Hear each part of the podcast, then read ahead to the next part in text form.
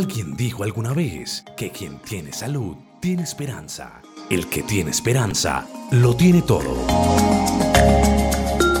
A partir de este momento, iniciamos La Salud en tu Hogar, el programa para conocer los mitos y las realidades de cada enfermedad en particular. La Salud en tu Hogar, una producción de frecuencia 1940 AM para entender que nada nos puede hacer más ricos y afortunados que gozar de una buena salud. Dirige y conduce el doctor Héctor Manrique. Comenzamos.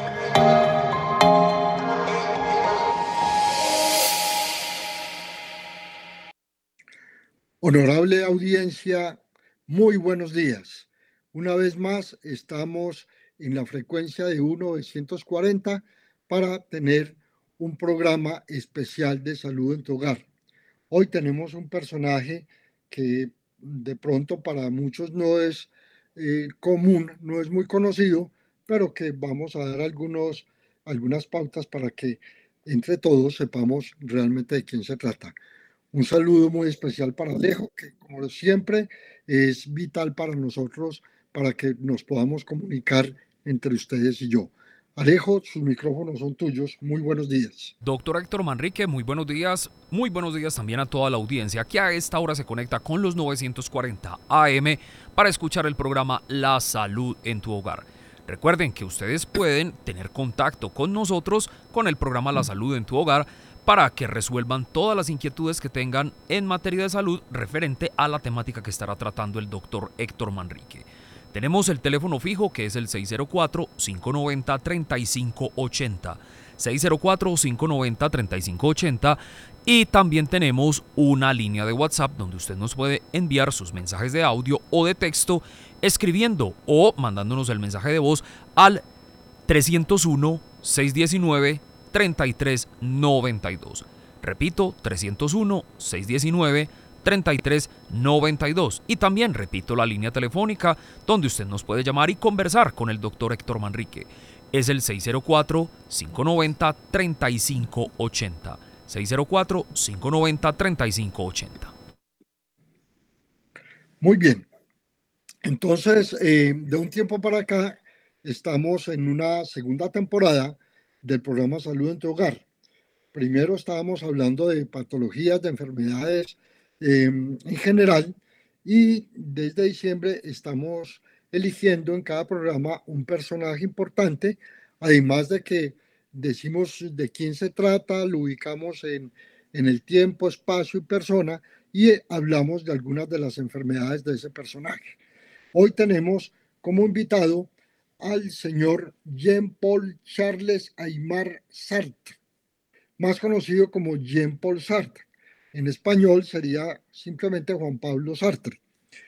Eh, Jean-Paul Sartre, al cual nos vamos a referir entonces en el, en el capítulo de hoy, vamos a decir de él que es un filósofo, escritor, novelista, dramaturgo, activista político, biógrafo y crítico literario amén de muchas otras cosas que hacía.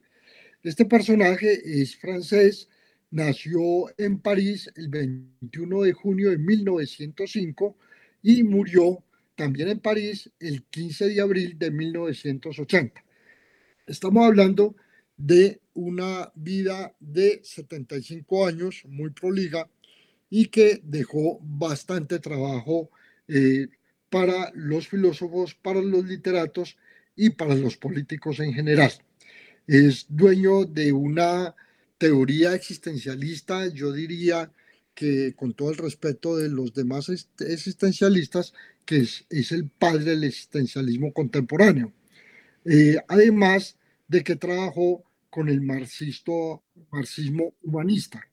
Del marxismo, pues no vamos a adelantar ahora, es posible que en otra oportunidad hablemos del personaje de Carlos Marx, que es el padre del marxismo, como una vertiente o teoría económica política que tuvo mucho que ver con el desarrollo de muchas sociedades y de muchos países eh, a finales del siglo pasado y de este siglo XXI eh, en el que estamos ahora.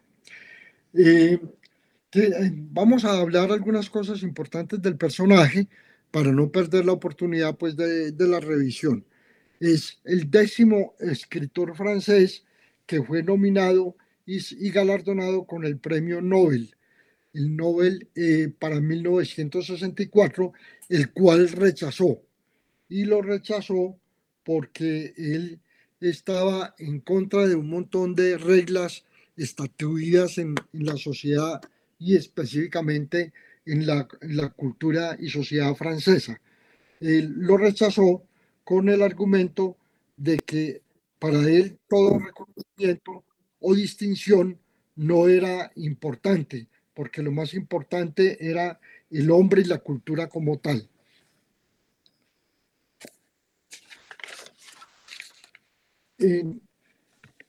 y que debían, el hombre, dentro de su teoría, que era un hombre, eh, el desarrollo de un hombre libre, ahora vamos a ver algunos aspectos de a qué se refería con, con el hombre libre, debía de desarrollarse directamente sin pasar por las instituciones establecidas del sistema, palabras textuales de él.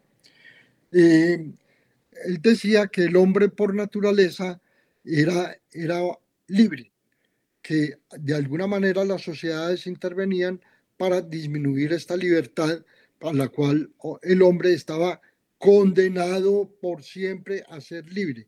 Es decir, insinuaba que todos los hombres teníamos que hacer uso de ese derecho y de esa particularidad con la que nacíamos. Y con esto pues tiene algún otro tipo de relaciones como, como con Rousseau, que decía que el hombre nacía libre, pero que la sociedad de alguna manera lo, lo podía esclavizar. Sí, en cambio, a diferencia de este personaje, decía que necesariamente el hombre estaba condenado a ser libre, fuera cualquiera eh, el tipo de, desempeño que él utilizara en la sociedad. Eh, fue pareja, y lo hablo como pareja, no como, como el esposo, sino como pareja de la filósofa también contemporánea Simone de Beauvoir.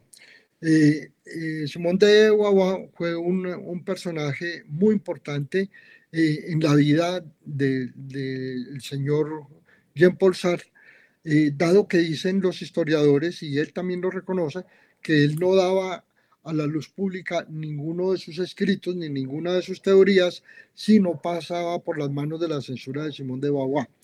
me refería a que era pareja porque para la época de ellos era muy inusual, por lo menos en personajes eh, destacados, que tuvieran una convivencia sin tener una, eh, mm, tener un respaldo de tipo eh, mm, judicial, de derecho o un matrimonio formal.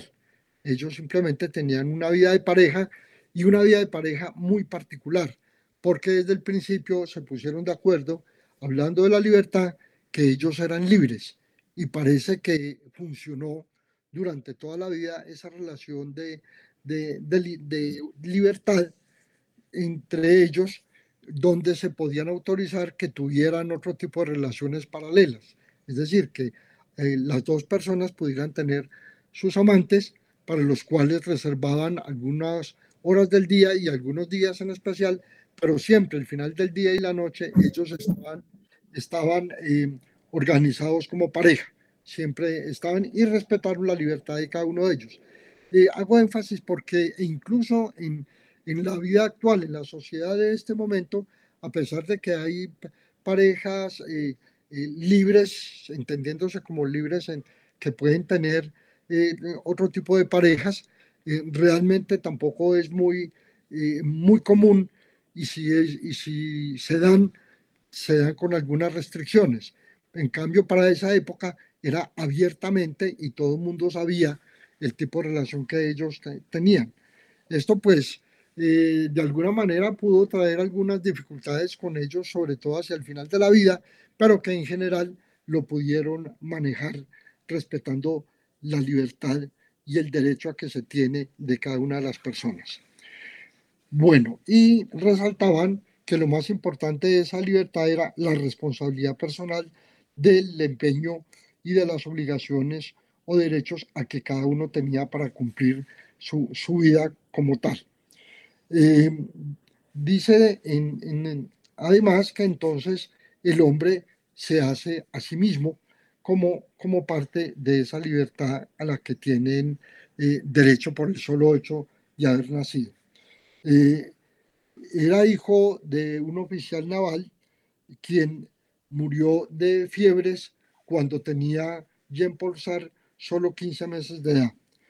Su crianza quedó entonces a cargo, a cargo de, sus familiares más cercanos, eh, donde eh, se destacó el, el trabajo de los abuelos, de los abuelos maternos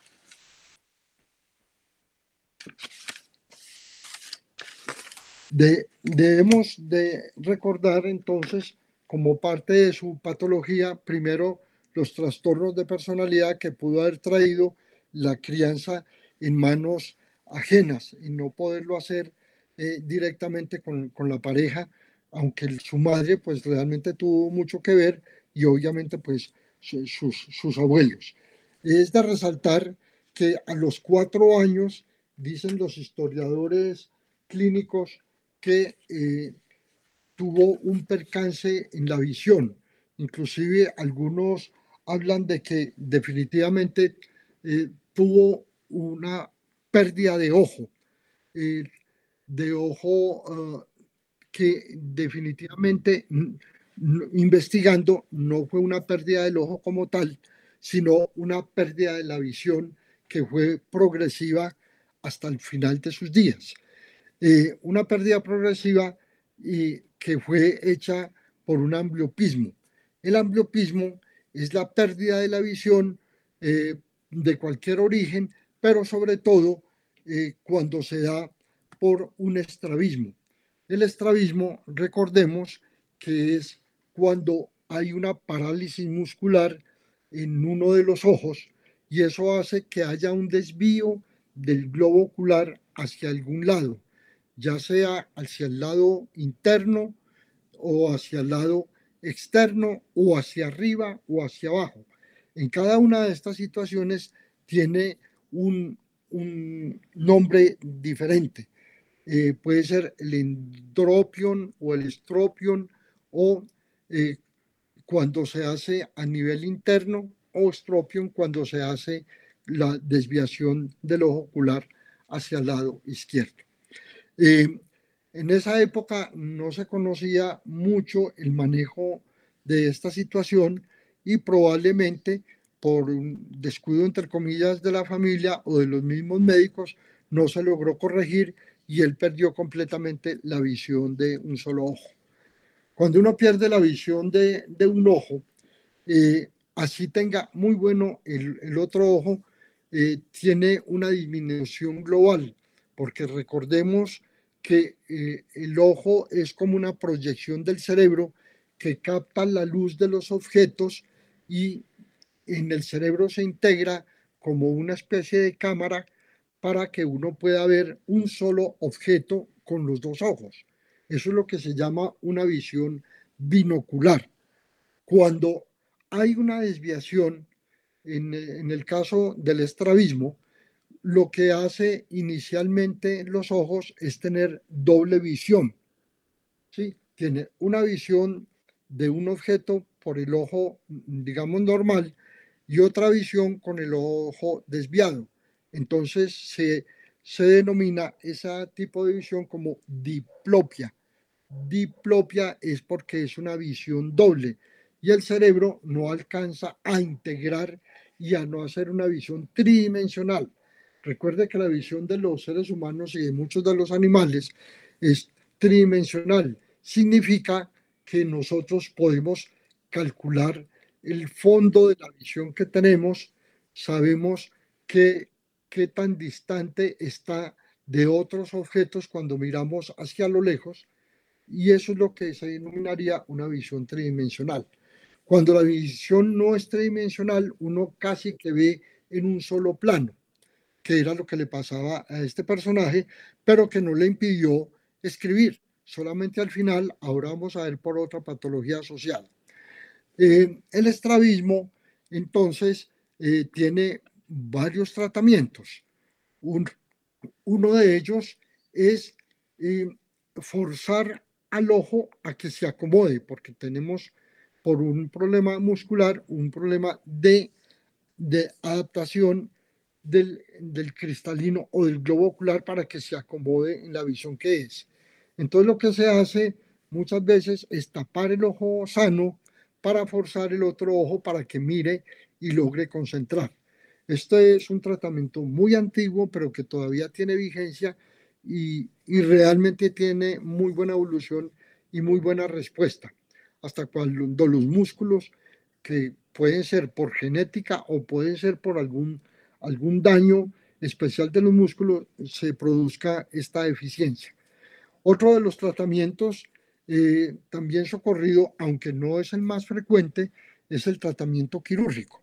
Es un tratamiento de alguna manera simple, sencillo, en manos expertas de un oftalmólogo, en donde hacen a veces un recorte pequeño del músculo o una elongación del músculo, dependiendo si el músculo lo que está haciendo es una restricción o es un músculo relajado que no deja acomodar.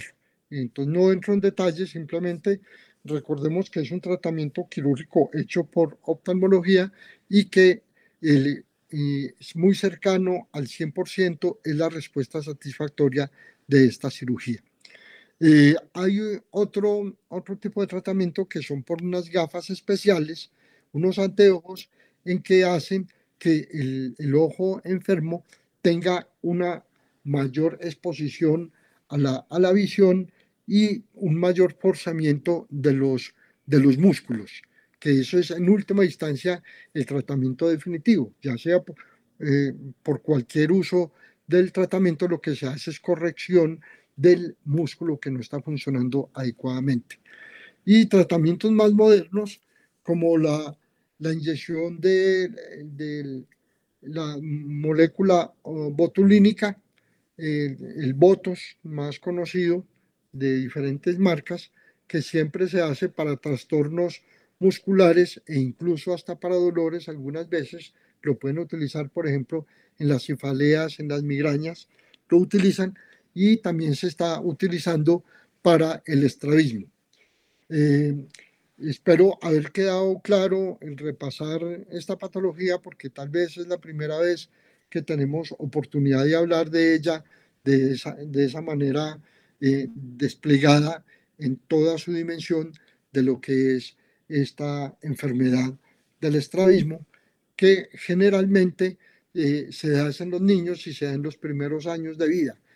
Se dice que hasta los nueve años podemos intervenir eh, a los niños en esta patología. ¿Por qué tiene una edad límite? Tiene una edad límite es porque después el cerebro es el que se acomoda y excluye la visión por ese ojo y solamente, como habíamos dicho ahora, queda la visión monocular solamente con un ojo y es lo que se produce en el ojo enfermo como ambliopía. Y alguna vez le escuché a un colega decir, es que ese ojo no aprende a ver.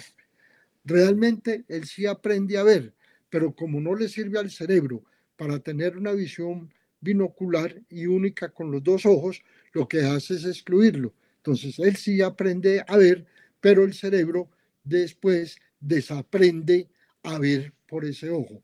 No sé si me queda claro, si alguna duda hay en el transcurso del programa lo podemos resolver.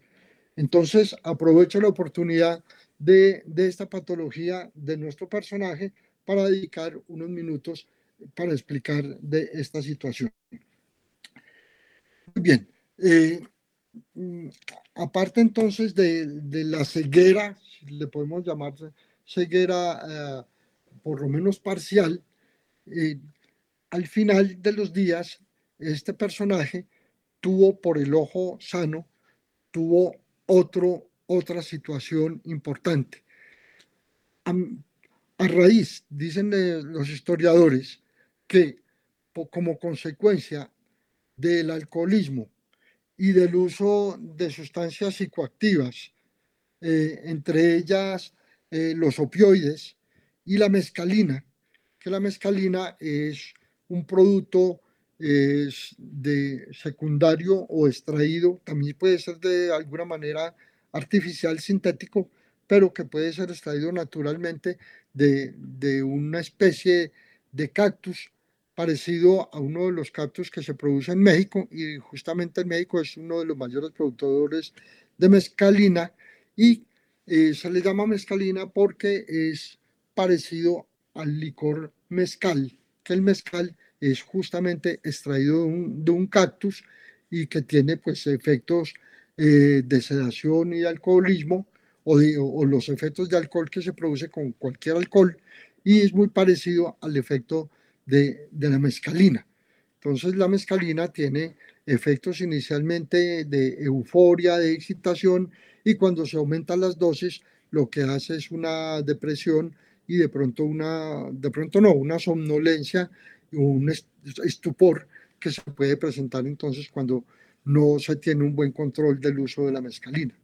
Parece ser que este era uno de, los, eh, de las sustancias predilectas por Jean Paul y que entonces lo llevó a que eh, el, ojo tuviera una, una trombosis arterial de ese eh, secundario como consecuencia del el uso de estos medicamentos o de estas sustancias y del manejo del alcohol.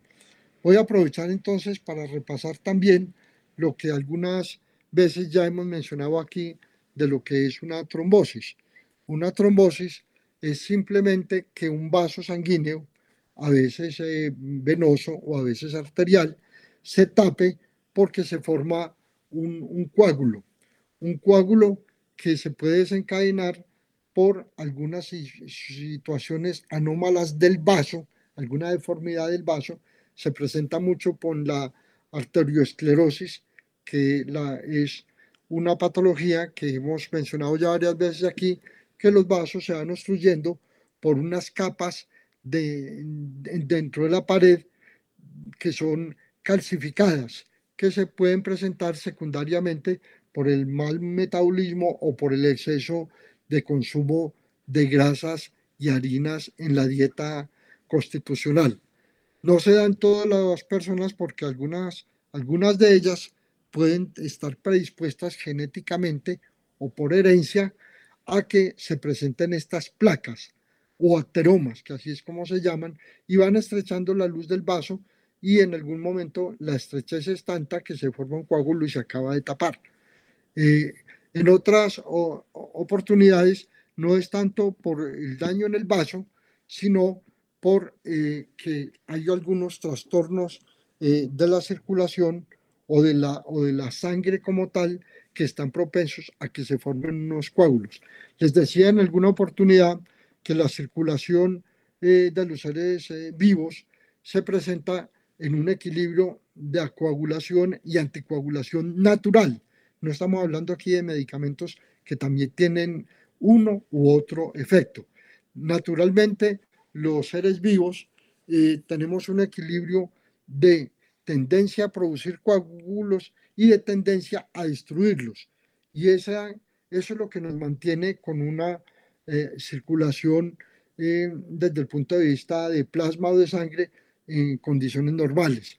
Cuando se daña un vaso, todos sabemos que hay un, esos mecanismos de coagulación se activan y es lo que cierra la herida produciendo un, coágulo. Un coágulo es simplemente una masa sólida muy débil en un principio, pero que después se pone gruesa y sirve para tapar el daño del vaso que se presenta.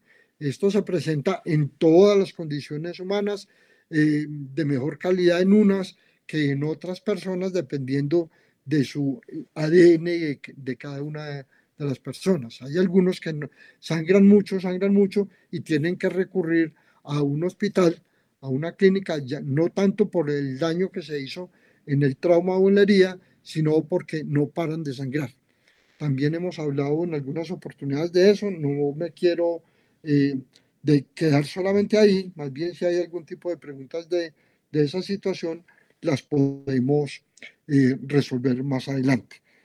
Eh, me voy a volver un poquitico en lo que era la personalidad de, de Jean Paul Sartre y decimos que, que fue un filósofo muy importante que si no partió la historia en dos desde el punto de vista de filosofía, como lo, lo hicieron los griegos, eh, de todas maneras, eh, contemporáneamente en el, en el, siglo pasado, pues sí tuvo mucha, mucha influencia en la sociedad, inicialmente en la sociedad francesa, pero en general en toda la sociedad.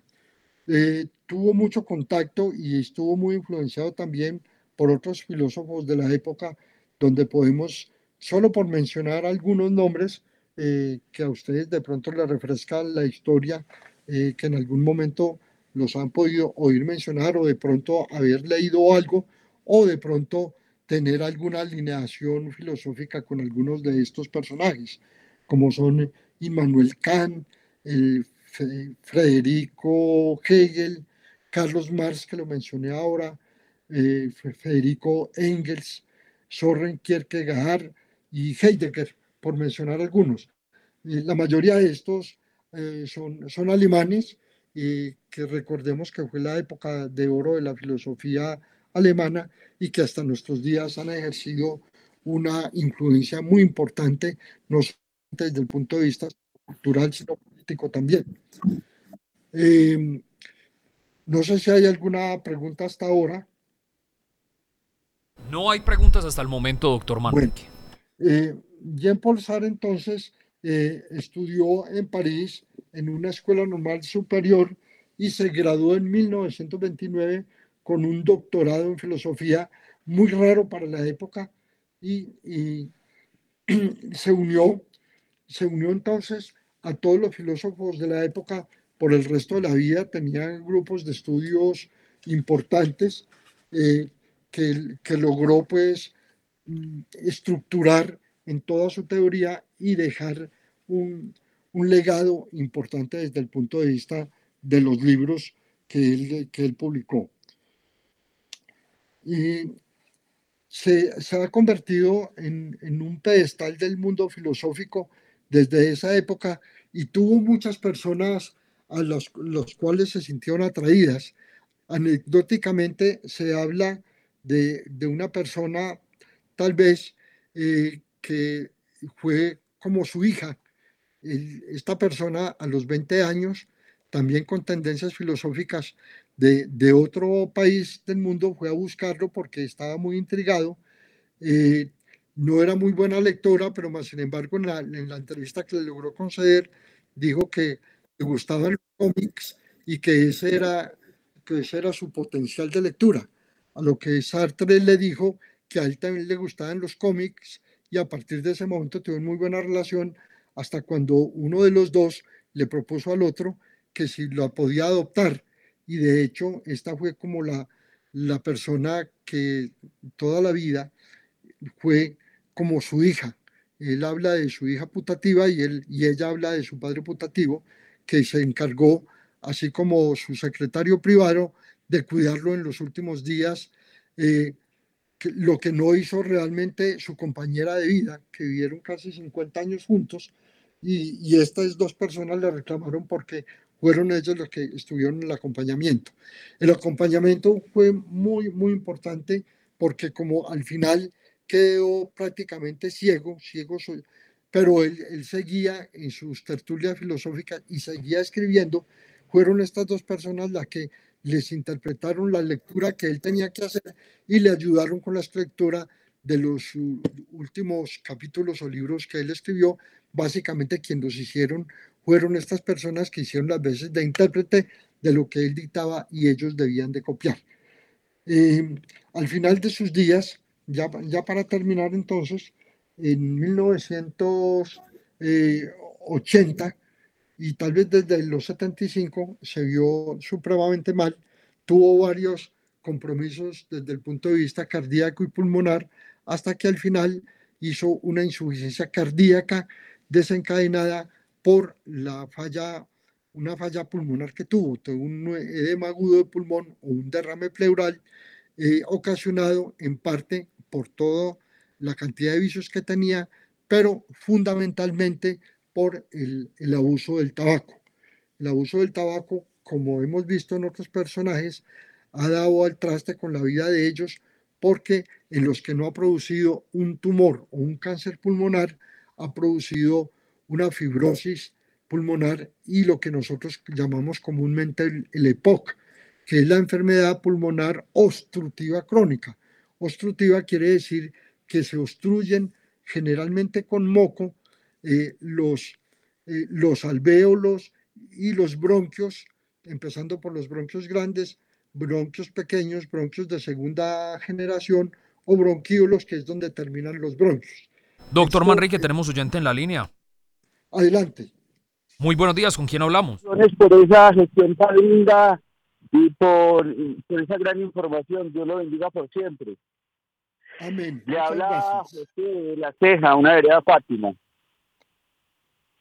Eh, quería preguntarle, doctor, eh, ¿a qué se debe que eh, cuando uno tiene fiebre o gripa, el globo ocular le duele algo? Y también le quería preguntar qué es lo que más afecta la visión y qué es lo que más la nutre. Un feliz día, Dios lo bendiga muchas gracias. Con mucho gusto.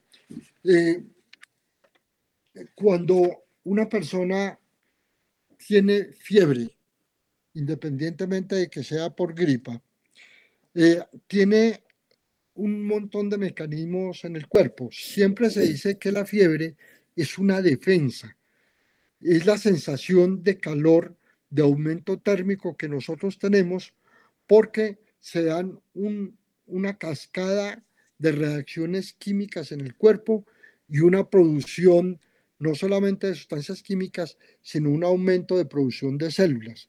En este caso, eh, la fiebre entonces está diciendo que el organismo está en alerta para defenderse de algo.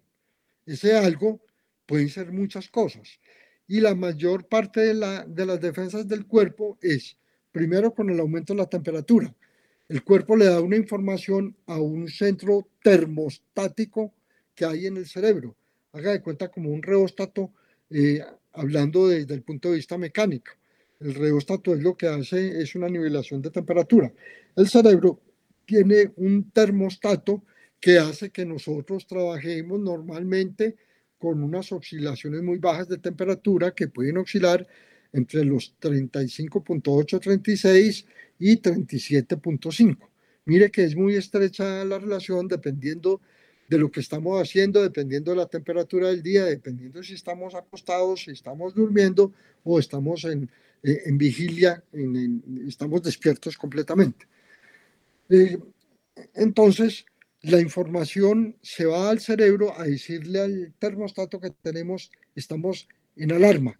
Y el aumento de la temperatura también hace, hace que eh, haya una defensa adicional contra los virus, contra las bacterias y también para mm, precisar la información de que hay que producir no solamente sustancias químicas, sino células, en este caso las células blancas, que son como los soldados defensores de los ataques. Entonces, por eso se da la fiebre. Esto puede congestionar algunas partes del cuerpo. Eh, concretamente, en la cara, en la cara hay unos sistemas de eh, senos que están dentro del hueso. Se denomina seno a unos orificios, a unos huecos que tienen, tienen una función muy importante, que tienen secreciones, que a veces aumentan las secreciones y pueden inflamarse también y producir una sinusitis. Y muchas veces, eh, como nosotros tenemos eh, senos muy cercanos al globo ocular, tanto debajo de los globos oculares como encima, a veces entonces esta inflamación nos puede producir no solamente dolor en, los, en esos senos, sino directamente en los globos oculares, porque hay una alarma general. También puede haber dolor de cabeza, también por la misma alarma, y puede haber dolor en los huesos y hasta en la piel. Hay veces no, no consentimos de tocarnos la piel, tenemos una hipersensibilidad, una sensibilidad aumentada y es precisamente por estos cambios de alerta, de alarma, de defensa que, que está el cuerpo.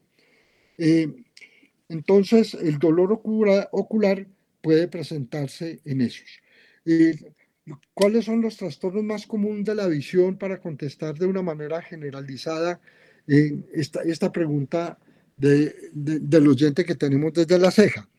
Es que eh, La, visión tiene múltiples afectaciones. Vamos a hablar de, las más generales.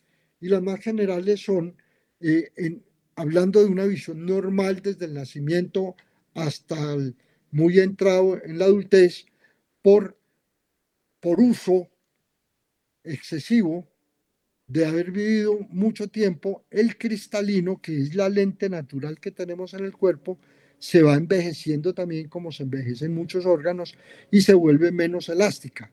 Al volverse menos elástica, no es muy flexible en la acomodación de la visión. A veces entonces sentimos dificultades para acomodar la visión desde cerca hasta lejos. A veces tenemos la dificultad para, eh, para que se acomode en la lectura. Y es lo que se llama en la mayoría de los pacientes, no todos, la presbiopía. La presbiopía es un término que se le da al envejecimiento de la visión, al envejecimiento del cristalino.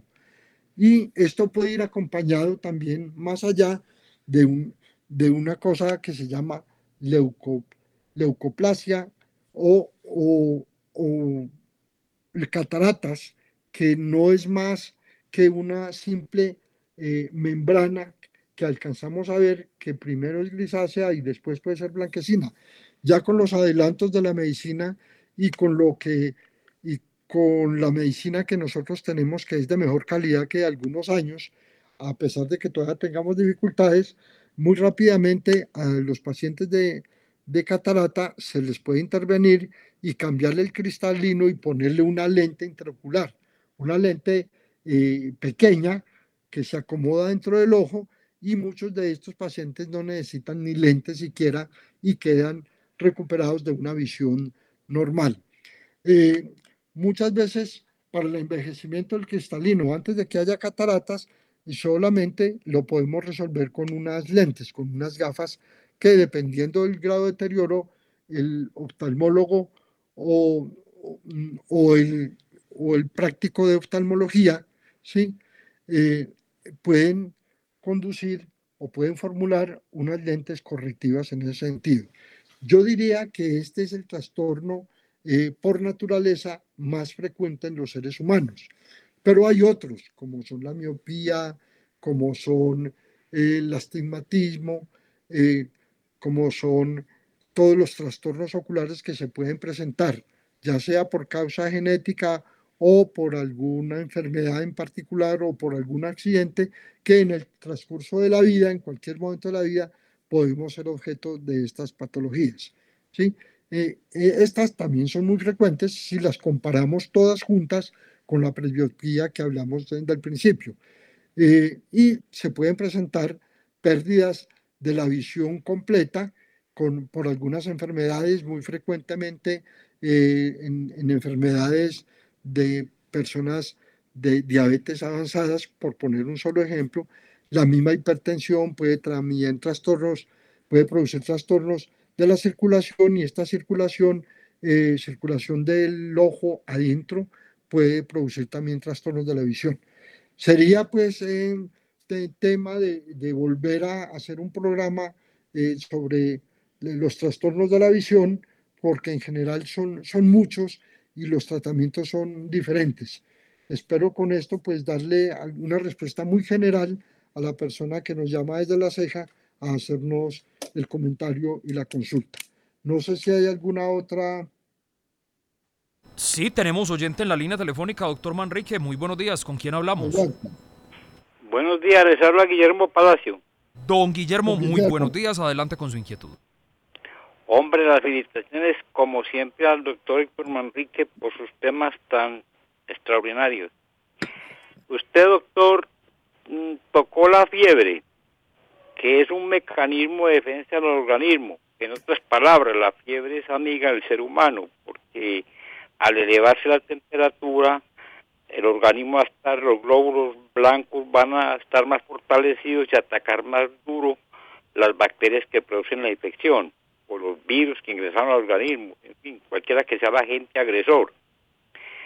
Le pregunto como por a nivel por, cultura general, existe en la medicina una técnica artificial, digamos, para producir una fiebre artificial, es decir, un paciente que está hospitalizado y se necesita elevarle mucho su temperatura, producir una fiebre alta para poder combatir la patología que tiene.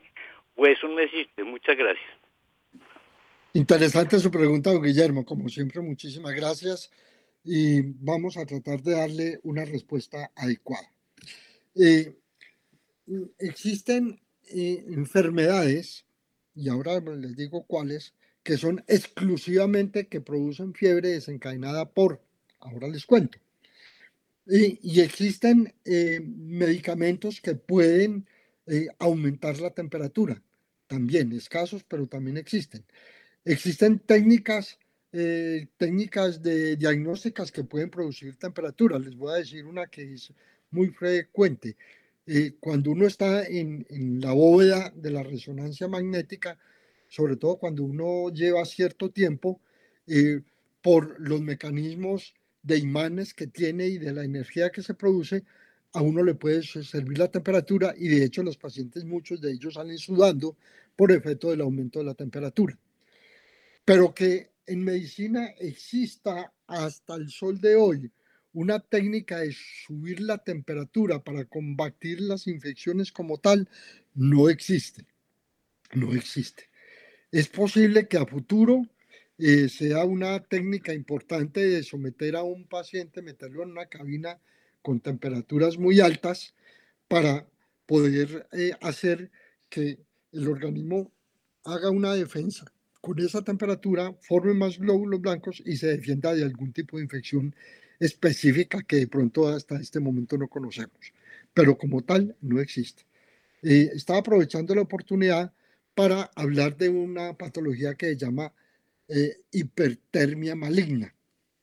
Eh, es una fiebre exagerada súbita que se da con algunos medicamentos, sobre todo con algunos medicamentos de anestesia. Es, es gravísimo, es grave, muy grave, porque el paciente puede morir porque físicamente se carboniza, es como si lo metieran a una llama, como si lo metieran a un incendio. El paciente se carboniza y el tratamiento es muy específico y tiene que ser de urgencia para poder bajar las temperaturas.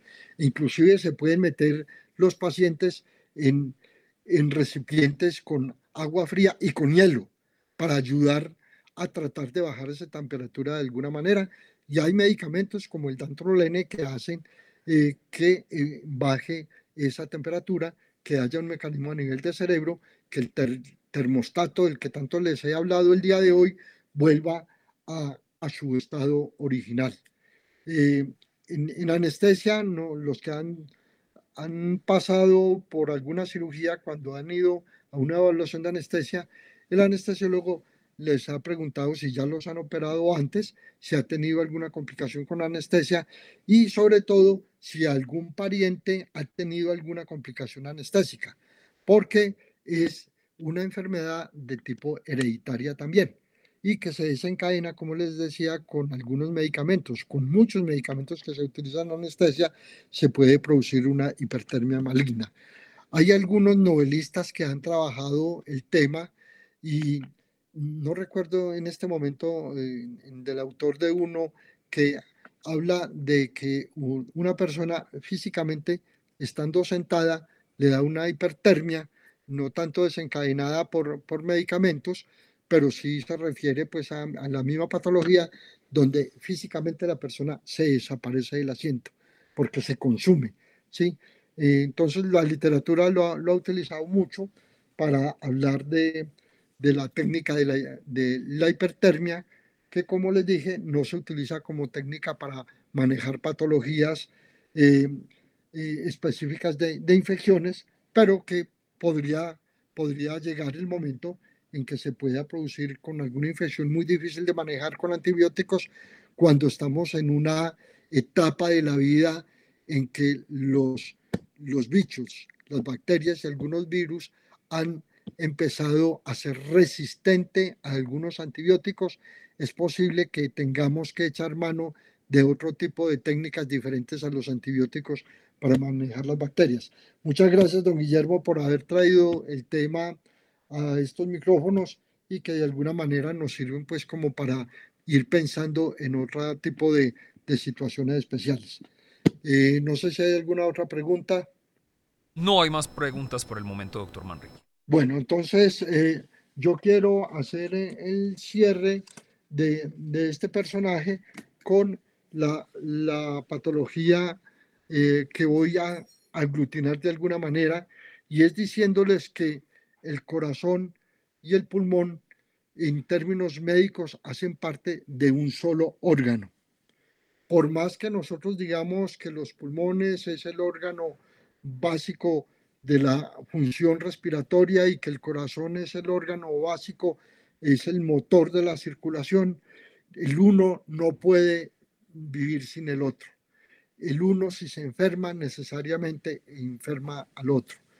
Es más, eh, a principios del siglo se construyeron máquinas eh, que después se fueron perfeccionando, eh, que se llamaban máquinas de corazón-pulmón. Eran como unas máquinas grandes, como una coraza, que podían reemplazar la función del corazón y del pulmón. De ahí se derivó las máquinas extracorpóreas que ustedes han oído mencionar, que utilizamos en la cirugía de corazón abierto. Para nosotros es muy familiar y muy común que todos los días tengamos un paciente montado en una máquina de corazón abierto de circulación extracorpórea.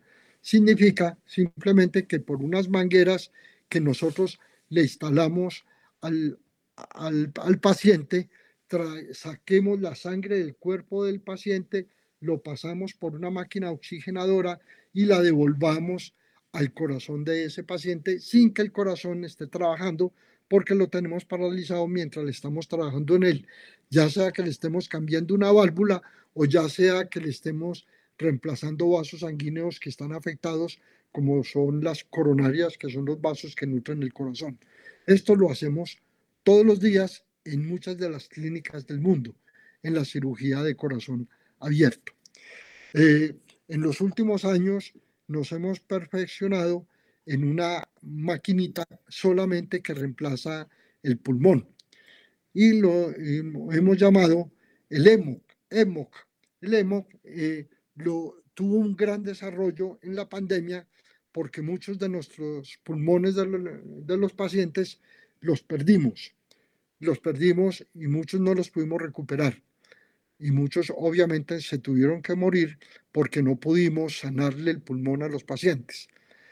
Pero muchos otros se pudieron salvar cuando los metimos en una unidad de cuidado intensivo, en un ECMO, que es un pulmón artificial que reemplaza el pulmón por un tiempo mientras los esfuerzos médicos logran de alguna manera recuperar la función pulmonar, si no completa, por lo menos de una manera importante, que el paciente pueda, pueda por sí solo mantener una función respiratoria adecuada.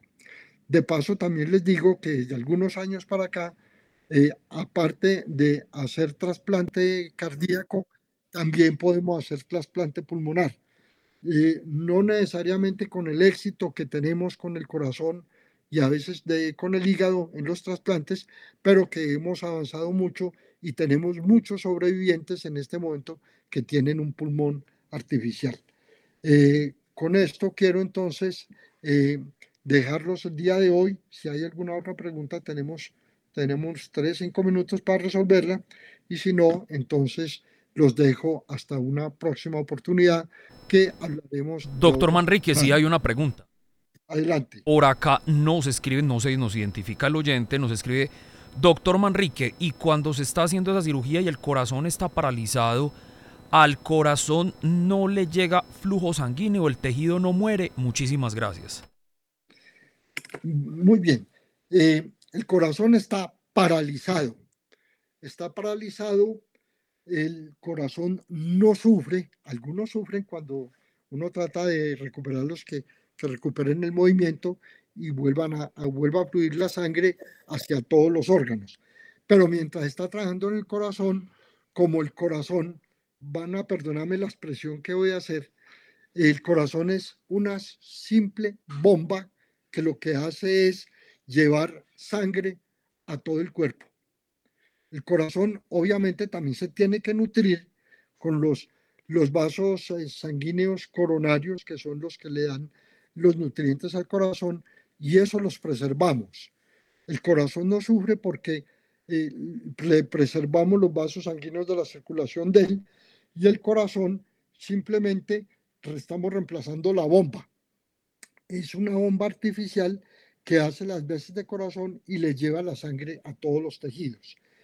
Cuando ya vamos a recuperar el corazón, porque ya hicimos la cirugía de corazón abierto, se llama corazón abierto, es cuando tenemos el corazón en las manos, y cuando eso ya está listo, tenemos mecanismos para hacer de que el, corazón vuelva a bombear, vuelva a moverse espontáneamente. Recuerde que el corazón tiene un motor adentro, un motor que es eh, fisiológico, que es mecánico, que es orgánico y que es químico y físico.